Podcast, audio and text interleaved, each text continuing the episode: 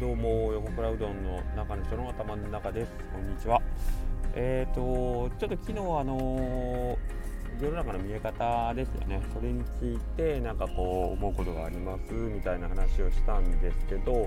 えっ、ー、とそれに付随してというかちょっと思うところがありまして、えーと、続きというか補足というか、まあ、そこからの派生なんですけど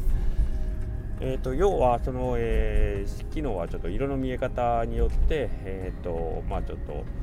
ね優優位性があるとか、まあ、ちょっとそこによっては不利なことがあるとかっていう話になったんですけど今例えば色覚に対してちょっと、あのー、見え方が普通と異なるっていう場合は免許証の時とかでも信号がちょっとね分かりづらいとかということでいろんな制約を受けたりすることがあるあります職業によっては例えばそういう色覚が異常な場合はその職業自体につけないとかねそういうことがあったりするんですけどそれってけどそもそもはですねえーと、大自然の中に信号というものがあったわけじゃないですよね。我々人間が、えーとまあ、車とかそういう社会の要請によってこういう目印とかサインになるようなものが必要ということで信号が後からできたんですよね。ねその色覚異常がの因子は多分何千年も前からあったはずなんですけど、まあ、その辺は、えーと、抜きにしてとりあえず青は進め赤は止まれ黄色はま注意みたいなそういうサインでやりましょうよってやったのを勝手にやったのは我々の話ですからあのーそこにただただ何て言うの配慮をしなかっただけの話なんで、えー、そう思うとですね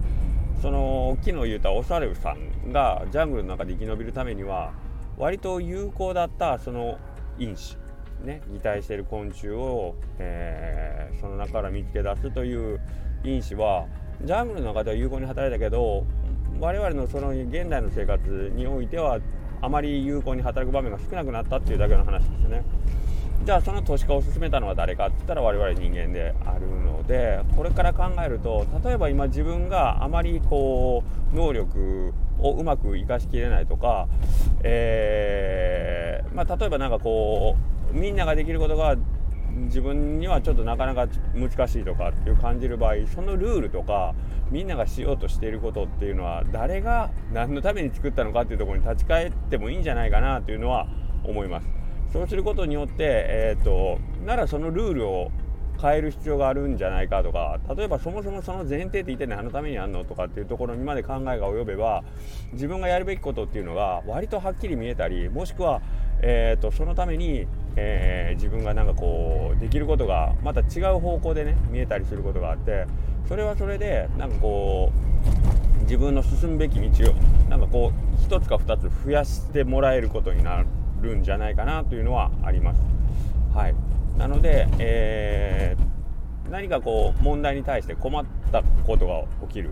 じゃあその問題のもともとの根本を考えるということですよね。それがひょっとして誰かが作ったルールとかシステムとかそういうものであるんであればそれは変えられないのかとか果たして。ね。もしくは新しく自分でそういうルールや世界やグループや社会や場を作ることはできないのか。自分が居心地のいいその社会ですね。それを作ることはできないのかっていうところに立ち返ると割となんかこう世の中に対する不満が消えるというよりはなんかこうもう少し新しい方向が進むべき方向がね見えたりすることがあるんじゃないかなと思ってます。そして、えーと、そういうことを考えている人の周りにはおそらくですけれども、えー、その考えに近い人が必ず集まってくると思うので、うん、それで何かこう世の中が変わりだしたりえーとまあ、自分の生活が楽しくなったりとかいうことがあるような気がちょっとすごい大げさな話になってしまいがちですけどなんか、えーと、それは家